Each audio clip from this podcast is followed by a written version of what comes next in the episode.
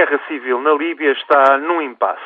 De momento, as forças rebeldes aparentam não ter força para derrubar Gaddafi. O coronel mantém-se entrincheirado em Tripoli, controla boa parte do ocidente do país e o porto de Sirte, a meio caminho entre a capital e Benghazi. As tropas, milícias e mercenários do coronel não conseguem, no entanto, lançar uma ofensiva para recuperar as cidades perdidas no leste do país. Vários políticos reivindicam em Benghazi representar um governo provisório ou um Conselho Nacional como alternativa a Gaddafi. O facto é que não existe ainda uma liderança política que possa ser reconhecida internacionalmente como representativa de uma qualquer autoridade de transição. Todas as sanções internacionais aprovadas contra Gaddafi só surtirão, por sua vez, efeito a prazo, ainda que limitem imediatamente a capacidade do coronel para mobilizar recursos financeiros e militares servem ainda para fomentar deserções entre os fiéis de Gaddafi.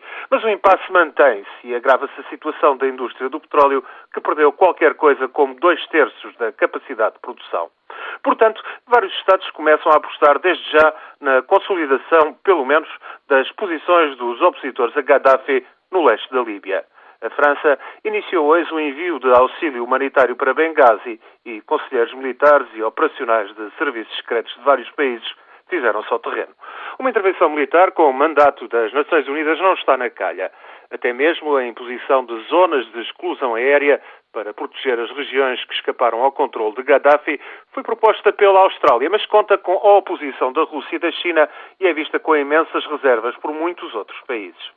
Gaddafi já não tem, pois, capacidade para recuperar as cidades perdidas, mas tem força para se ir aguentando por tempo incerto em Tripoli.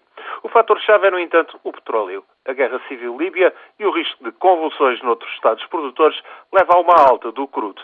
Favorece alguns exportadores, mas tem um efeito muito negativo na maior parte do mundo, da Índia à União Europeia, passando pelos Estados Unidos e a China. É por isso que Gaddafi está condenado. O que virá a seguir não se sabe. Sabe-se bem, contudo, que o petróleo líbio terá de voltar e depressa aos mercados. Não faltará, assim, quem aposte, se necessário for, em armar em força os opositores a Gaddafi para o derrubarem de vez.